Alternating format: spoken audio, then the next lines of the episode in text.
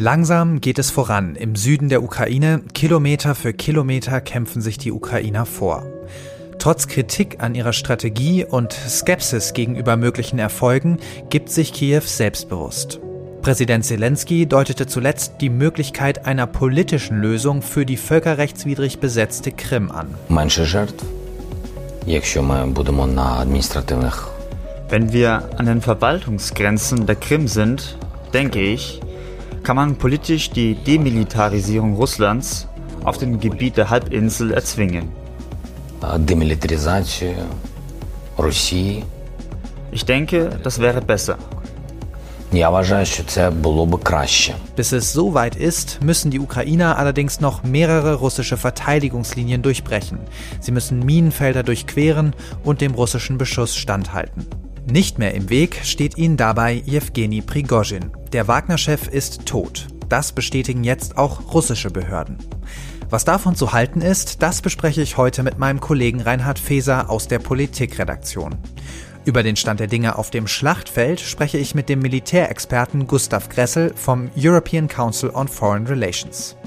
Heute ist der 28. August 2023. Mitgeholfen haben Carlotta Roch und David Brucklacher. Mein Name ist Felix Hoffmann. Schön, dass Sie mit dabei sind.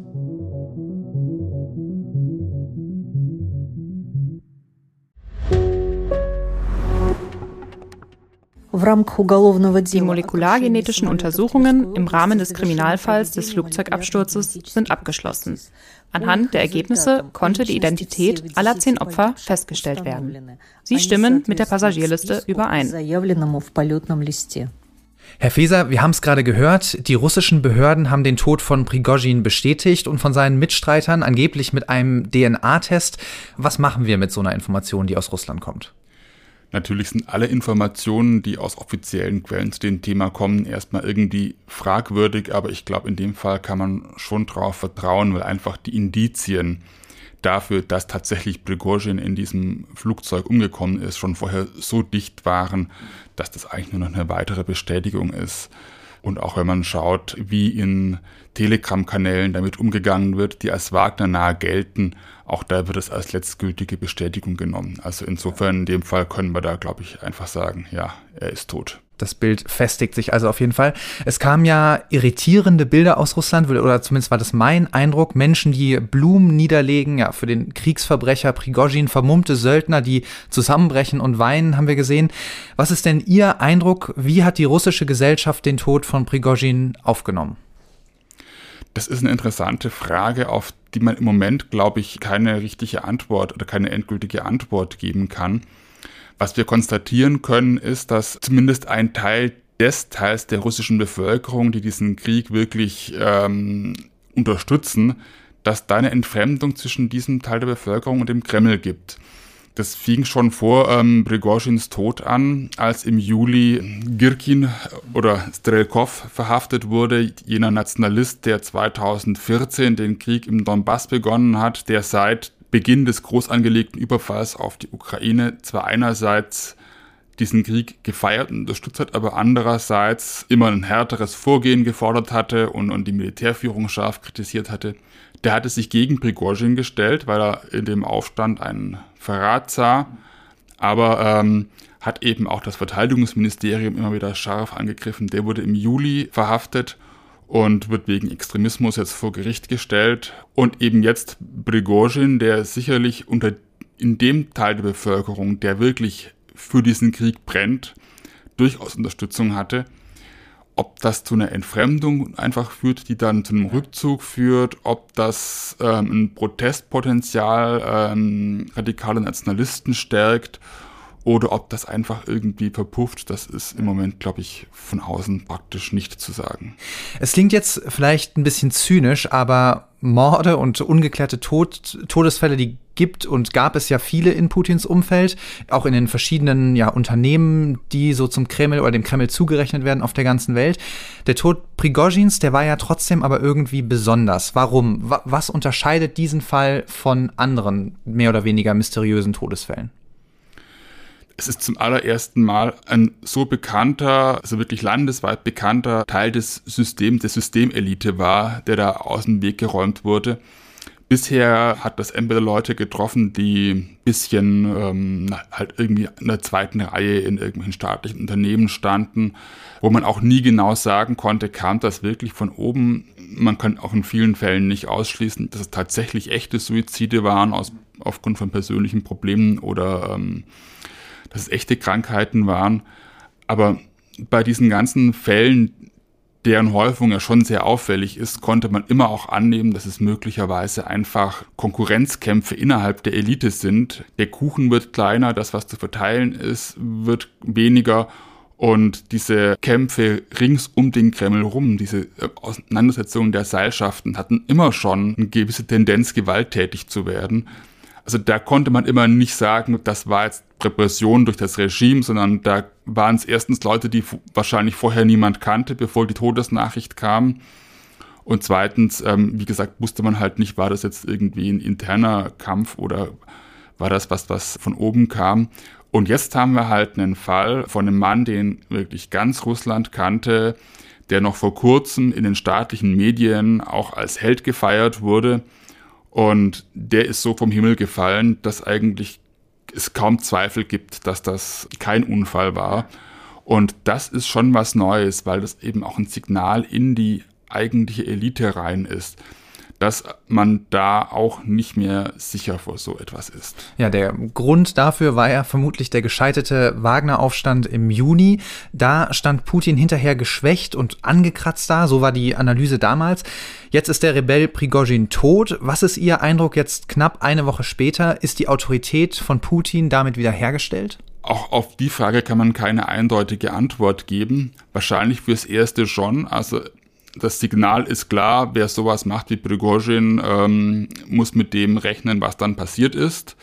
Ob das auf Dauer eine Wiederherstellung der Autorität Putins ist, ist eine offene Frage, weil wahrscheinlich können sich jetzt viele doch in, im weiteren Umfeld der, der Elite ausrechnen, dass sie möglicherweise auch schon auf einer Abschlussliste stehen. Und dann kommt eben das zum Tragen, worüber wir gerade schon gesprochen haben mit diesem Absturz wurde deutlich, dass man auch als Teil der, der Putin-Elite nicht mehr geschützt ist.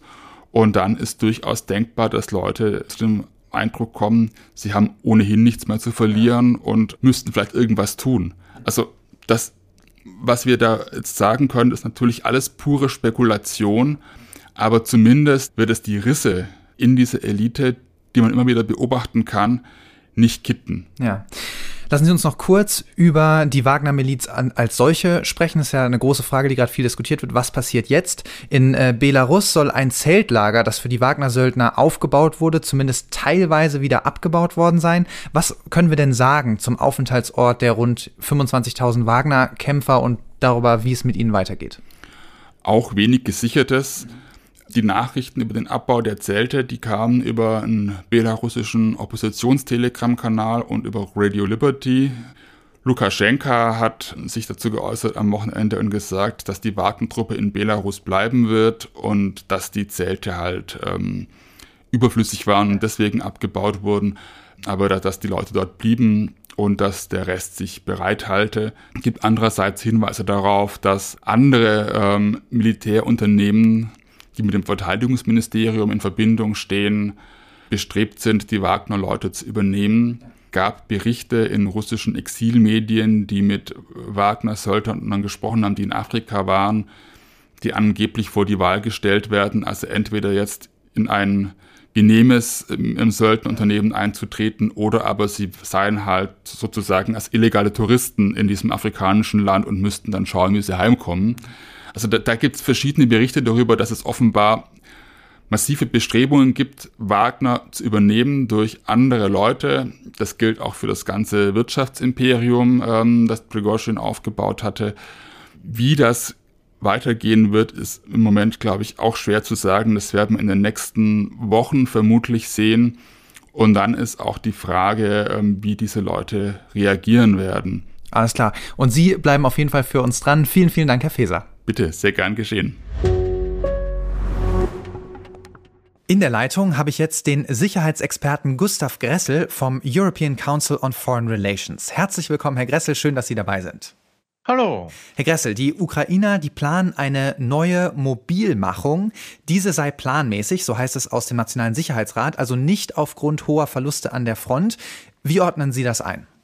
Ja, also aus ukrainischer Sicht sind die unter Anführungszeichen Mobilmachungen Routine. Erstens, es werden, der Krieg dauert ja schon über ein Jahr an. Das heißt, äh, man zieht neue Wehrpflichtige ein. Und das Zweite ist, dass man auch beim Heranziehen an Reservisten hier immer mit der Aufstellung und mit der Ergänzung und der Zurückrotation hm. von Verbänden Leute einzieht, ist es im Grunde auch gang und gäbe, sowohl mittlerweile auf der russischen Seite, das in kleineren Dosen zu tun, als auch auf der ukrainischen Seite. Also ja, es, es ist sozusagen im im zweiten Jahr dieses Krieges relativ normal. Ja, dahinter steckt ja die größere Frage, wie die Ukraine mit einer deutlich kleineren Bevölkerung als Russland auf Dauer durchhalten soll.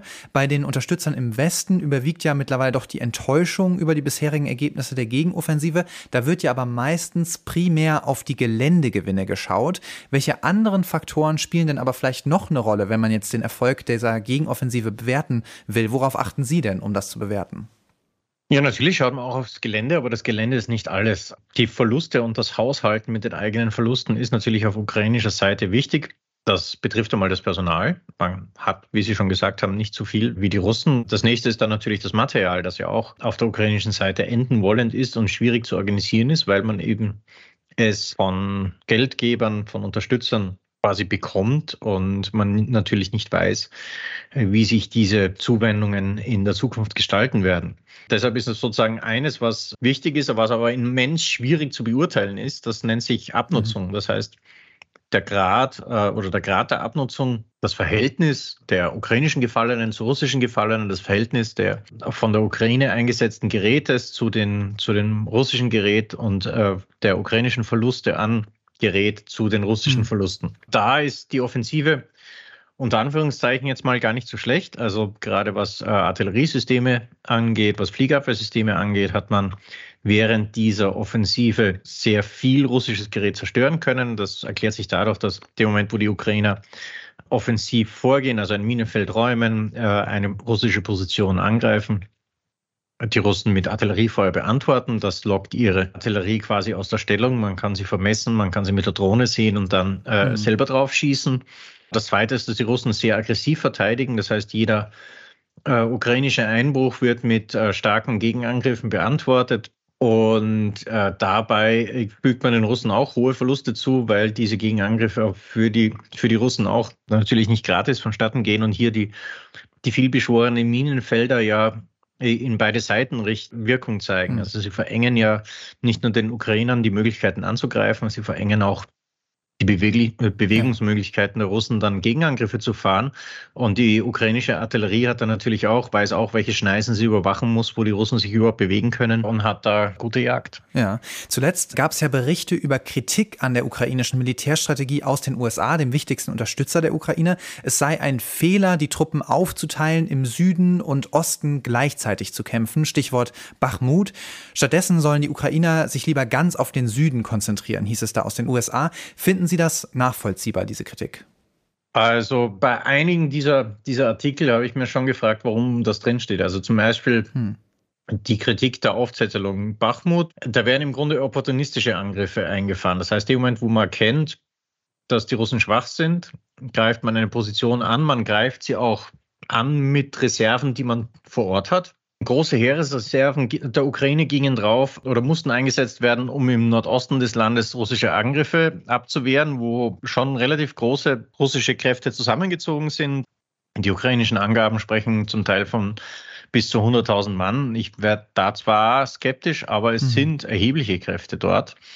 Da bleibt den Ukrainern wenig übrig, als dort Kräfte abzuzweigen. Da haben sie dem, dem dritten Korps, also um Bachmut, auch Kräfte abgezogen, um dort hineinzuwerfen, um Angriffe abzuwehren.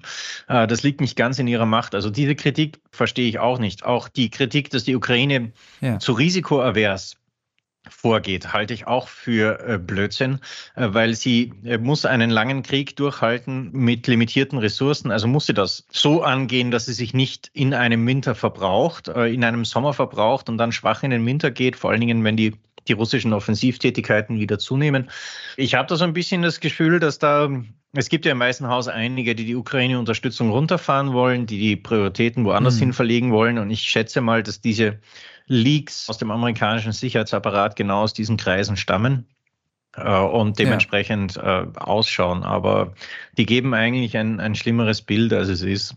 Ja, sehr spannend. Da kommen wir auf jeden Fall zum Schluss nochmal drauf zu sprechen, auch auf die USA. Lassen Sie uns aber kurz in der Ukraine noch bleiben. Es gab ja jetzt kürzlich die Erfolgsmeldung, das Dorf Robotine südlich von oder südöstlich von Saporischia wurde zurückerobert.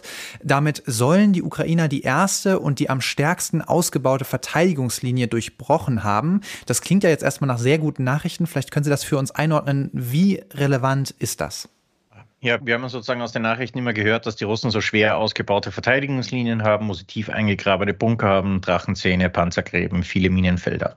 Die erste Verteidigungslinie lief eben, oder Robotine war inmitten dieser ersten Linie und der, der Südrand oder die Felder, das südlich davon, gehörten noch zu dieser stark äh, verteidigten ersten Linie der Russen.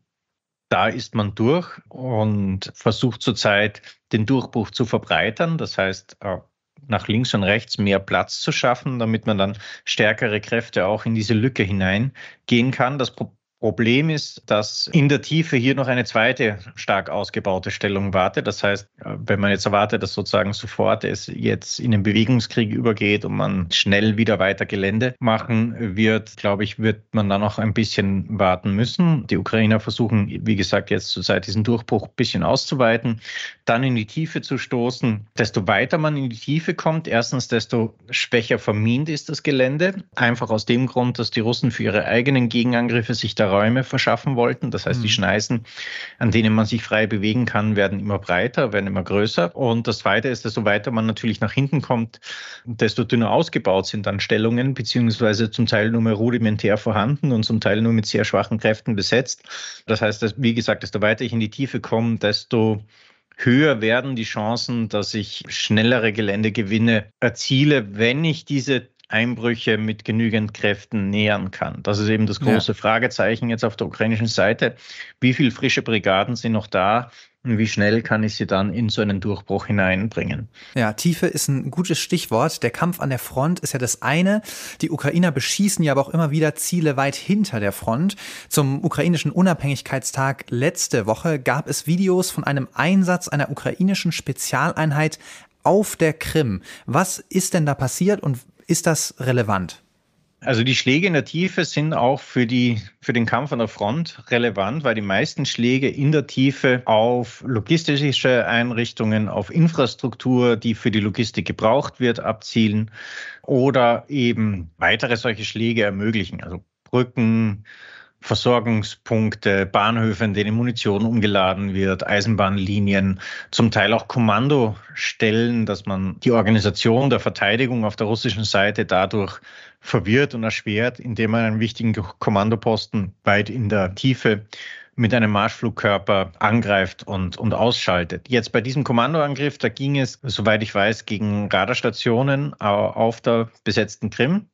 Äh, das heißt, hier versucht man die Voraussetzungen für weitere Angriffe zu schaffen, indem man erstens ein Radar eben wirklich ausschaltet, indem man sozusagen es infanteristisch angreift, kaputt schießt und das nicht mehr da ist. Und zweitens natürlich, indem man den Betrieb aller anderen Radargeräte, sei es für die Fliegerabwehr, sei es für die Seeraumüberwachung äh, auf russischer Seite ein bisschen erschwert, weil diese jetzt infanteristisch gesichert werden müssen, weil man dann eben mhm. Soldaten abstellen muss, um diese Dinger zu schützen.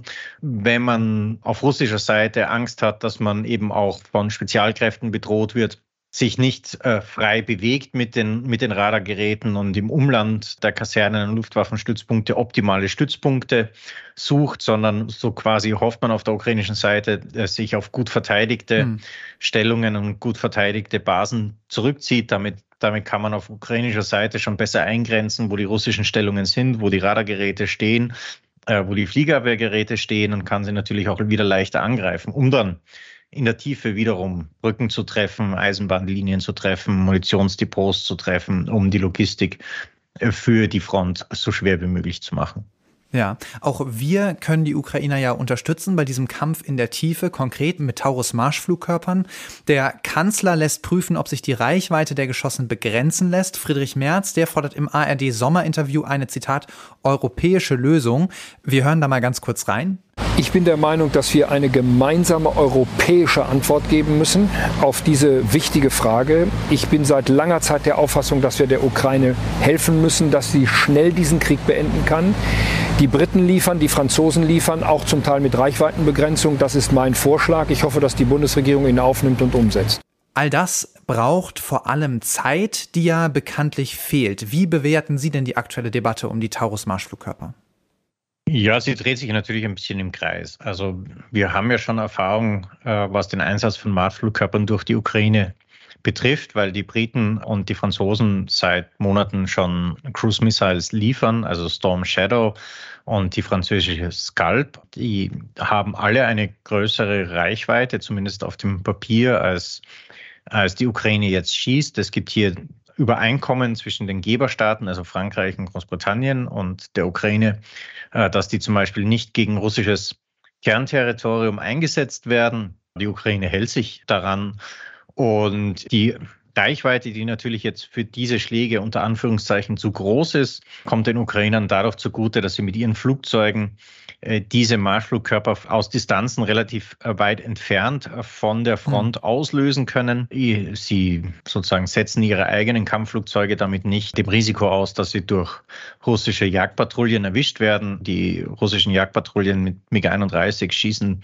zum Teil über 200 Kilometer weit auf ukrainische Kampfflugzeuge. Also selbst eine große Reichweite von 500, 600 Kilometern von seinem Marschflugkörper äh, wird dann im praktischen Vollzug der Angriffe weniger, weil er 300 Kilometer hinter den ukrainischen Linien abgeschossen ja. wird mhm. und dann sozusagen lange nach vorne fliegt. In dem Sinn halte ich diese Reichweitendiskussion für äh, nicht wirklich zielführend. Entweder man hat das Vertrauen in Kiew, dass so eine Übereinkunft nicht gebrochen wird, oder man hat es nicht. Ähm, wir haben der Ukraine schon Artilleriesysteme geliefert, also sowohl Rohr als auch Rakete, äh, die auch Russland treffen könnten. Und äh, sie haben das mit diesen Geräten nicht getan. Mhm. In dem Sinn besteht eigentlich kein Grund daran zu zweifeln, einer, dass sie mit äh, Marschflugkörpern, wenn sie ihnen gegeben werden, eben dann auch dasselbe nicht tun. Und umgekehrt kann man es auch als Diplom könnte man ja auch, wenn man, wenn man wollte, es als diplomatische Waffe einsetzen, dem Kreml zu verstehen geben, okay, wir liefern das jetzt an die Ukrainer und das ist gebunden an eine Übereinkunft, dass sie das und das mhm. nicht tun. Aber wenn ihr, liebe Freunde, euch auch weiterhin so daneben benehmt, wie ihr das jetzt tut, dann können wir das auch jederzeit überdenken und können unsere roten Linien jederzeit überdenken und die technischen Voraussetzungen dafür sind da. Also überlegt euch, was ihr macht, denn äh, sozusagen wir müssen ja nicht immer den Kreml in absolute Sicherheit wiegen, äh, dass gewisse Dinge nicht getan und nicht gemacht werden und wir müssen die Berechenbarkeit für die Kosten dieses Krieges auf der Kreml-Seite auch nicht unbedingt künstlich hochhalten. Also man kann ja einen gewissen Grad an Verunsicherung des Gegners durchaus auch nützen, um diplomatisch Dinge einzufordern oder äh, die Zurückhaltung auf der anderen Seite auch mal äh, einzufordern. Mhm. Es ist schon angeklungen in unserem Gespräch, ohne Unterstützung aus dem Westen hat die Ukraine in diesem Krieg ziemlich schlechte Karten.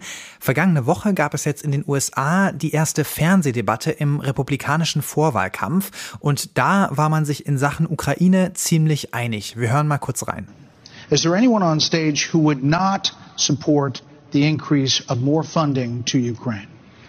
We would, would not Europe, support it. Europe needs to step up. I mean, I, would have Europe step up and do their job. Right, Mr. Ramaswamy, you're, but you're saying you would not too, Governor DeSantis? I will have Europe pull their weight.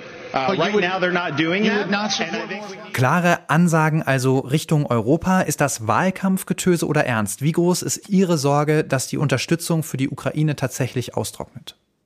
Es ist nicht nur Wahlkampfgetöse. Erinnern wir uns, über zehn Jahre ist es her, als Robert Gates, äh, der damalige Verteidigungsminister, der erste Verteidigungsminister von, von Barack Obama, in Brüssel seine Abschiedsrede hielt und den Europäern quasi die Leviten las, dass sie endlich mehr tun müssen, um sich selber zu verteidigen, äh, dass die USA sich in den Pazifik orientieren werden und dass die gemütlichen Zeiten vorbei sind.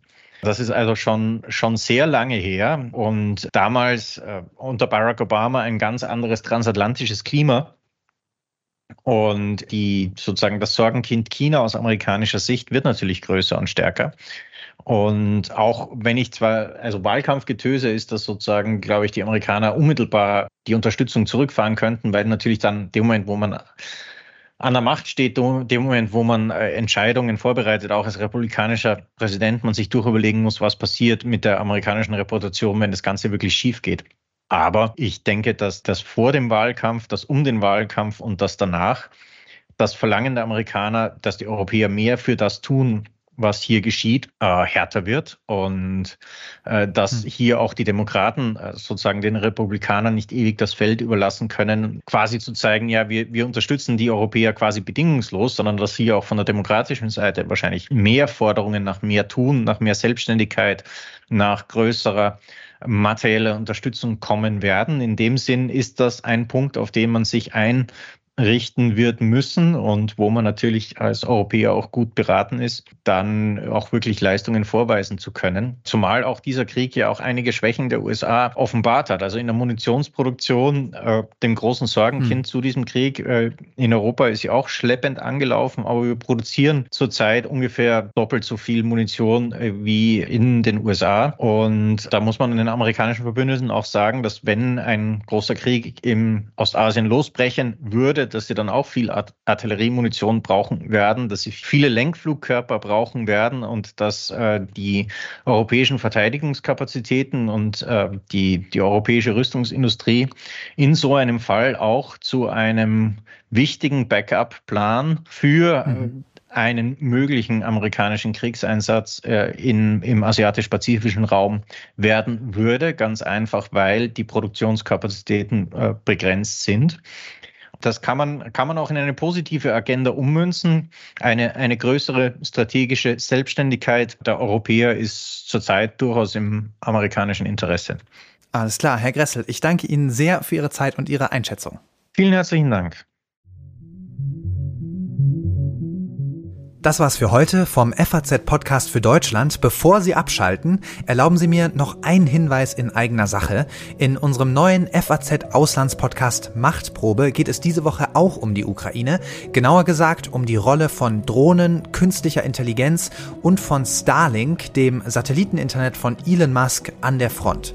Wir hatten eine ganze Reihe von tollen Gästen. Wir haben auch mit einem Drohnenpiloten vor Ort gesprochen. Hören Sie doch mal rein. Die Folge gibt's überall, wo es Podcasts gibt oder natürlich auch auf faz.net. Morgen ist meine Kollegin Kathi Jakob hier für Sie da. Bis dahin, ciao.